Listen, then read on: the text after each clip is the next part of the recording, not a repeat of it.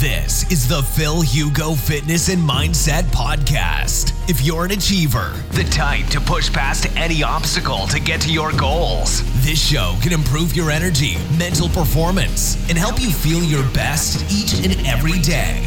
Now, your host, a pharmacist, personal trainer, entrepreneur, and he's here to improve your life and help you reach new heights through the power of nutrition, fitness, and mindset. Phil Hugo. Alejandra Zuluaga preguntándome, hola Phil, ¿qué opinas de la aplicación de células madre en persona con diabetes de tipo 1? ¿Crees que podrían contribuir a revertir la enfermedad? Gracias, eres un crack. Efectivamente, soy muy partidario de cara al uso de estas células madre. Muy partidario, es algo muy novedoso y lo veo espectacular. Entonces, si tienes un familiar con ello, pues no sé si en España se hace todavía, sé que en Estados Unidos sí, soy muy partidario de ello. Brutal.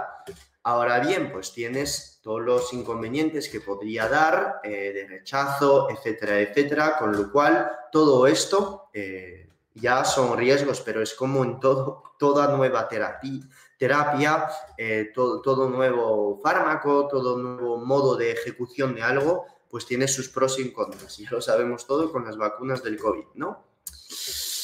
Uh, Jesús preguntándome, ¿qué tomar si hay problemas salir al baño en dieta cetogénica? Vale, esto lo he hablado bastante veces, pero para hacerlo sencillo, número uno, tienes que estar seguro que en tu dieta tengas entre 8 y 10 gramos de sal. La falta de sal te va a producir estreñimiento.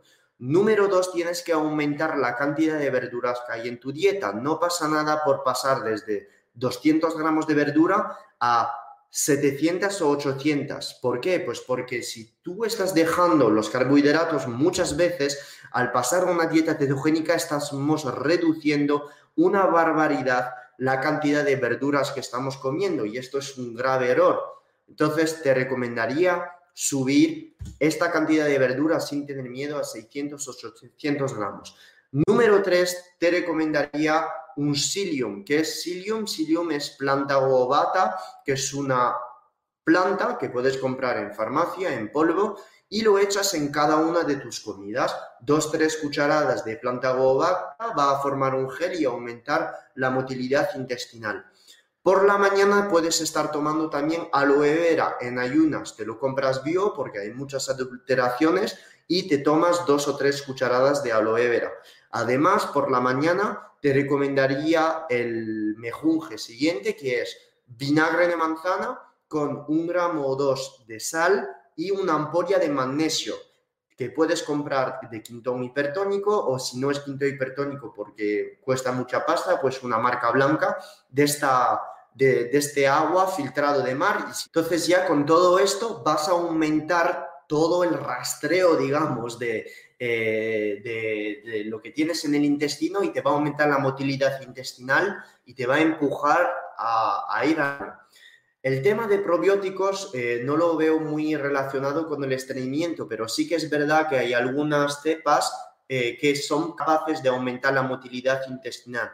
Entre ellas, conozco al Lactobacillus plantarum, que está muy, muy bien de cara al estreñimiento. Lactobacillus plantarum. Ahora bien, eh, esto lo tendrías que tomar en muy altas dosis y generalmente te va a costar mucha pasta.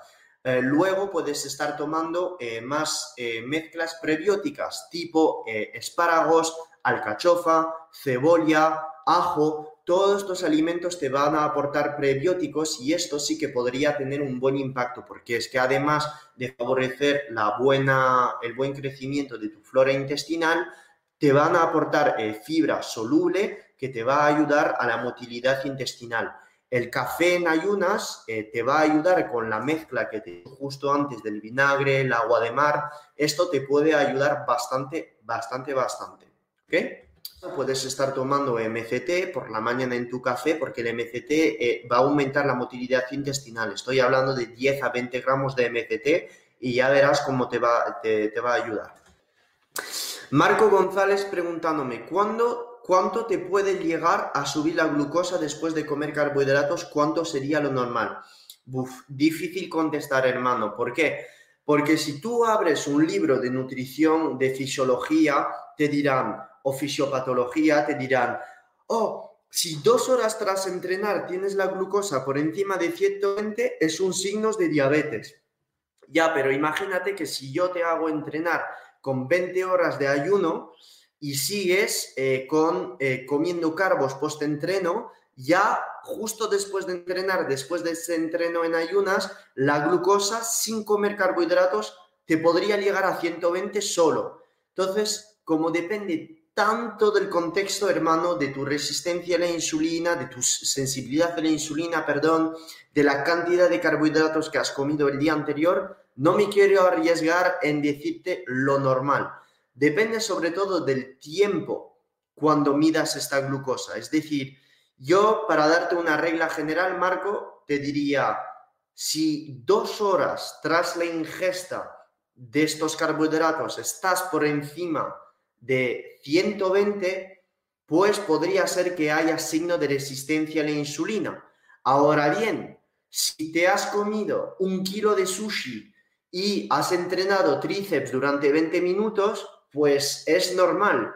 Ahora, si has hecho una de las mezclas anteriores, has entrenado en ayunas, eres una persona sensible a la insulina, es decir, que suele entrenar, estás cuidando tu alimentación, no tienes problemas a niveles de analítica, etc., etc., pues si a las dos horas post-entreno estás entre 95 eh, o 90, 105, pues estás, estás ok. Más baja, mm, lo perfecto, ¿vale? O sea, por encima de 105 ya, para mí, si eres una persona sana, tras dos, tres horas de haber comido estos carbos, si son carbos de índice glucémico por debajo de 60, 70, pues ya tendrías que trabajar un poquito más tu sensibilidad a la insulina o simplemente cambiar de fuente de carbohidratos, tomar carbohidratos de más bajo índice glucémico. Alejandra preguntándome, hola Phil, ahora reintroduzco dos veces a la semana carbos por la noche porque he perdido mi menstruación Perfecto. Perfecto no que has perdido tu menstruación, sino que estés volviendo a meter estos carbos. Entreno de 18.30 al 7.30, artes marciales y luego kickboxing, tomo dos tortitas de arroz más berries. Perfecto. No dudes en meter más. O sea, yo pondría en este caso eh, seis tortitas de arroz o si no quieres meter tanta, pues entonces cuatro tortitas de arroz si quieres y 100, 150 gramos de boñato y tus berries. El objetivo ahora es, estos días donde vayas a entrenar intenso, Alejandra, meter más calorías y más carbohidratos. Y los días donde hagas más cardio, pues pasar a una fase cetogénica. Es el balance entre las dos cosas que va a hacer recuperar tu regla. ¿Ok? Si tú estás de, todos los días jugando con gluconeogénesis, estar en cetosis, no metiendo las calorías suficientes y tener salvajadas de cortisol, tu cuerpo se va a quedar en estado de alerta así y no te va a hacer recuperar la dieta, la dieta, la regla. ¿Ok?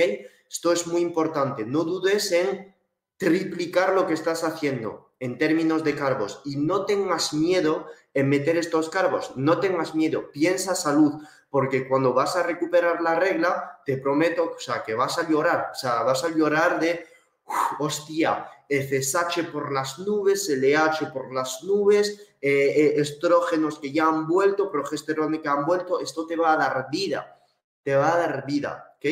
Entonces, privilegia esto y cuando la recuperes, pues entonces puedes ya duplicar lo que has estado haciendo, pero simplemente disminuyendo cantidades porque probablemente subes mucho en las calorías estos días de entrenamiento, como te estoy diciendo, pues no vas a estar en tu momento de definición lo mejor del año, pero es que no puedes tener todo, recuperar la regla y estar lista para hacer un photoshooting que salir en Estados Unidos en una revista de fitness. ¿Entiendes por dónde voy? Seguro que sí, que has pillado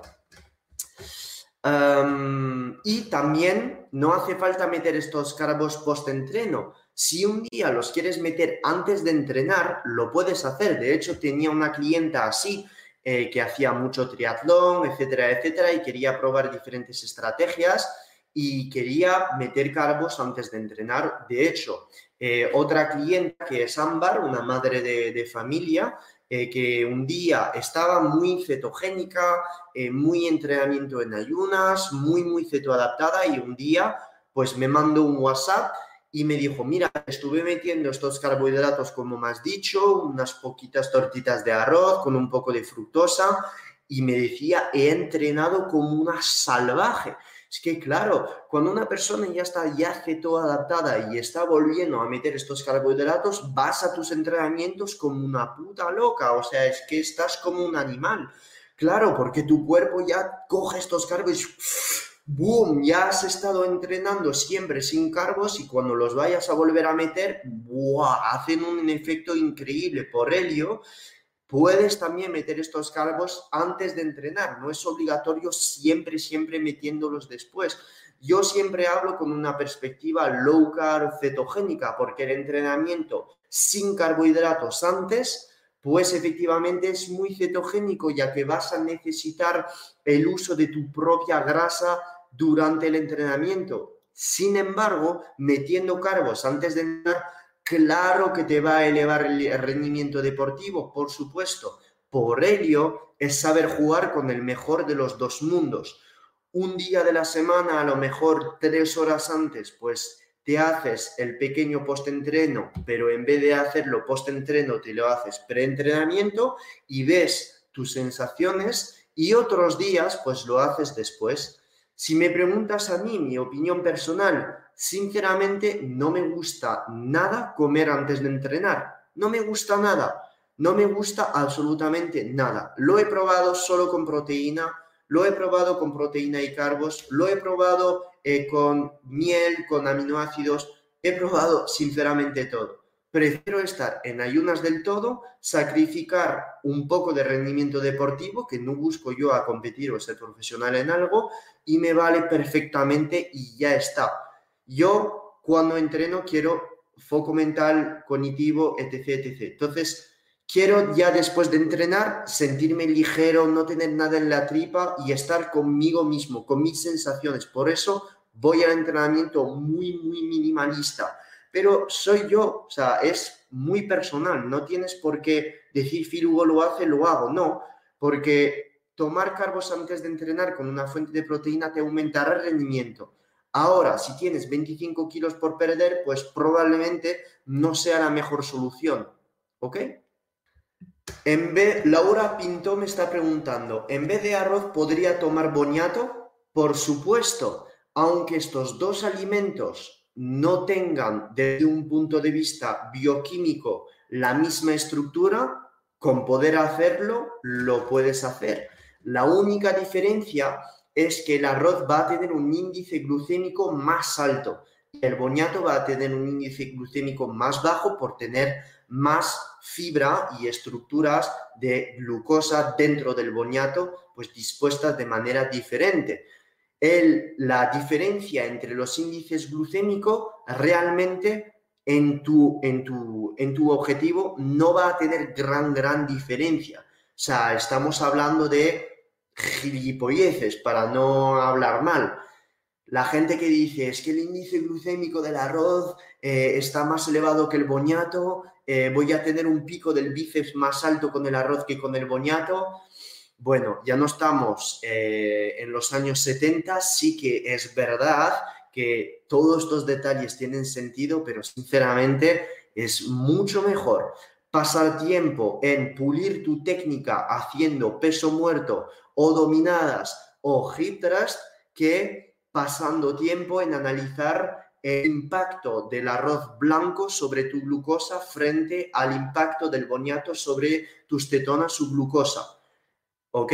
Conclusión, sí que puedes usar boniato y no pasa nada por eh, poniendo de lado el arroz. ¿Por qué digo arroz? Pues porque para mí el arroz no tiene fibra, es un índice glucémico más alto y lo que queremos post-entrenamiento para elevar esta insulina y aumentar la eficiencia de absorción a nivel intestinal y de relleno de glucógeno muscular es tener un pico de insulina alto y esto se consigue con un índice glucémico alto o de lo más alto posible. Por eso soy fan de las tortitas de arroz, porque se absorben muy fácilmente a nivel intestinal. No pasa mucho tiempo en el intestino, pasa a sangre enseguida. Por ello lo queremos post-entrenamiento, porque es que encima vamos a favorecer todas las vías anabólicas, emetor y todas las demás implicadas en la síntesis proteica, porque nos interesa en este momento del, día, ¿ok? Uh, me está preguntando, Phil, en una de tus filminas, entre las cosas a evitar con la dieta keto, no anotaste los lácteos, quería saber si en dieta keto son permitidos.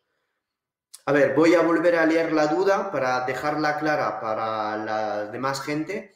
Nelam me está preguntando eh, si los lácteos son aptos en dieta cetogénica. Por supuesto que son aptos. Entonces, ¿por qué? Pues porque un lácteo tipo queso, tipo kefir, pues tiene dos macronutrientes principales, la proteína y las grasas. Y la gran mayoría de veces, cuando por ejemplo estamos hablando de queso de cabra, pues son quesos muy ricos en C10. Y el C10 es un MCT y esto te ayuda a la producción de cetonas. Y es que además tienen un perfil de proteína bastante interesante. Y sobre todo cuando hablo de queso de cabra, queso de oveja, porque son eh, proteínas eh, que son muy poca inflamatoria, comparando con todo este tipo de proteína proveniente de las vacas que tienen pues una concentración de beta-caseína a 1 muchísimo más elevada y que en algunas personas pues eh, son muy inflamatorias y se toleran, se toleran mal. Por ello, todo el tema de lácteos, que sea de leche, de queso, hay que saber elegir estos alimentos. Si una persona tiene intolerancia a lácteos, pues siempre le diré, oye, pues decántate más hacia quesos curados que tienen muchísimo menos lactosa y para beneficiar estas caseínas de tipo A2, pues entonces tira más de queso de oveja o de queso de cabra para evitar todo el tema de la inflamación. Yo es lo que hago. Me gusta el queso, pero tengo una sensibilidad al queso, a los lácteos enorme, enorme, enorme. O sea, me salen granos, eh, me duele la tripa el día después, con lo cual tengo que elegirlos. Si me como queso batido, ya sabes que durante tres días eh, llámame al teléfono tailandés porque probablemente eh, no esté contigo, ¿vale? Por ello, prefiero decantarme hacia quesos de oveja, queso de, queso de cabra o queso muy duros, muy fermentados o muy curados, tipo el parmesano, que me sienta bastante bien. César preguntándome, consejos para reducir la distensión abdominal. Soy flaco, 40 años, poco porcentaje de grasa, muy cetoadaptado, mis analíticas perfecta, pero no se va. Más cardio, no tiene medio. Ok, entonces esto es falta de masa muscular. César, no sé cómo entrenas, pero abusar del cardio te va a generar esta tripita aquí porque tu cuerpo está tan en alerta que hace todo lo posible para que cuando corras tengas reserva de grasa para poder relagar todos estos adipocitos a nivel de la sangre que lo tengas como energía. Si no entrenas pesas, no lo sé, si no entrenas pesas es el momento que lo hagas, porque el entrenamiento de pesas junto a nutrición y un descanso correcto te va a aumentar los niveles de testosterona y reducir probablemente estos niveles de cortisol, que la gran mayoría de veces altos niveles de cortisol se asocian con un alto porcentaje de grasa a nivel abdominal. Además, hay que saber entrenar. Es decir, yo conozco a pocos hombres que saben entrenar y comer y tienen esta tripita a nivel de la, de la barriga. Todo esto está relacionado con niveles de cortisol, niveles de testosterona y saber entrenar hipertrofia. Una persona que sabe entrenar hipertrofia, realmente, que come bien, que descansa bien, esta tripita, me da igual la edad, la tiene mucho menos que una persona que no entrena pesa y no sabe comer y es maratoniano, triatleta, etc, etc. Porque todos estos deportes donde vamos a necesitar las grasas como fuente de energía tipo triatlón, tipo maratón, tipo running, pues son muy catabólicos y en nada vas a necesitar tu cintura abdominal eh, comparando con una persona que necesita hacer sentadilla 150 kilos, peso muerto o hacer durar la excéntrica entre 3 a 6 segundos cuando haces, por ejemplo, un jalón, etc, etc, etc. Por Helio César, solo conociendo esto de tu vida, no puedo saber lo que no va. No puedo saber lo que no va. Si tienes que te optimizado adaptación, pues entonces tienes mi Telegram y me puedes preguntar todo esto a nivel personal para que te ayude y que te dé pistas. Si no tienes te optimizado ceto adaptación avanzado, por favor, mírate cómo nutrirte y cómo entrenar. Lo dejo claro en un vídeo que es el live del lanzamiento de keto optimizado de cuatro horas donde explico la nutrición cetogénica, el ciclado de carbohidratos, esto lo explico el día después, y la intensidad del entrenamiento. Porque teóricamente, si sabes entrenar, sabes comer, sabes descansar, no tendrías por qué tener esta tripita. Ahora bien, esto es muy sujeto a asesoría y sobre todo a entrenamiento. Sobre todo a entrenamiento. No es solo por hacer ayuno y keto que esto en dos meses te lo quita. No. Voy a contestar con mi historia personal, no porque soy un puto egocéntrico de mierda, sino porque sí que he visto en comentarios y en Instagram que os gusta, pues que os cuente mi vida. Entonces, no voy a abusar. Yo antes tengo 29 años, ¿vale? Voy a cumplir 30 en unos meses. Pero antes tenía esta tripita a los 22, 23 años. O sea, la tenía, os prometo, la tenía. Tenía siempre la pequeña tripita que siempre tenía un dos pack pero no se me veía nunca el, incluso cuatro pack o six pack. Y lo que ha funcionado, ojito, yo no estoy diciendo que lo que he hecho te valga para ti, pero lo que a mí me ha funcionado ha sido retirada de gluten, retirada de lácteos, retirada de carbohidratos, entrenamiento de pesas. Haciendo estas cuatro cosas, jamás he vuelto a tener la tripita, la tripita de los hombres, el típico aquí. Ahora bien, yo siempre he sido un chico con morfología en piernas femenina. Mi madre, mi hermana tienen piernas bastante fuertes, culo bastante fuerte. Esto es por genética. Mi padre y mi hermano tienen piernas escultadas, definidas, finas. Y yo, pues he tenido la de mi madre de mi hermana, por lo menos la de mi madre. Entonces, tengo piernas fuertes, culo bastante fuerte y suelo retener grasa ahí a pesar de estar yo muy bajo en grasa cuando he hecho todos estos photoshooting de 2015, eh, pues a pesar de estar seco como una polla, siempre me he quedado con grasas a nivel de las piernas y del culo. Y cómo me he ido escultando a nivel de estas zonas, pues voy a ser sincero, ha sido dieta cetogénica, ayuno intermitente, no estar bajando demasiado calorías porque si no se me va el cortisol por las nubes y detengo mucha agua, pero haciendo muchos entrenamientos de piernas a la semana, tanto pesados que ligero. En plan, estaba para definir mis piernas, necesito estar a tres entrenamientos de piernas por semana y añadir cardio a mi rutina. El cardio me ayuda a mantener estas piernas no enormes, que yo tengo una genética a tenerlas enormes. Entonces, no estoy hablando de tu cintura abdominal, pero si tú estás necesitando reducirlas, a lo mejor pues haciendo unos tuerques con tu nutrición y tu tipo de entrenamiento y jugando con las distintas intensidades, pues podrías tener unos resultados. Yo ahora solo con dos líneas, hermano, no te puedo ayudar, pero sí que hay remedio por supuesto. This has been another episode of the Phil Hugo Fitness and Mindset Podcast. If you enjoyed the episodes, leave an honest review in iTunes so other like minded individuals can conquer their goals too. If you want more content and free info on how to take your health and athletic performance to new heights, visit philhugo.com to be on the cutting edge with the latest info in nutrition, fitness, and all things performance mindset.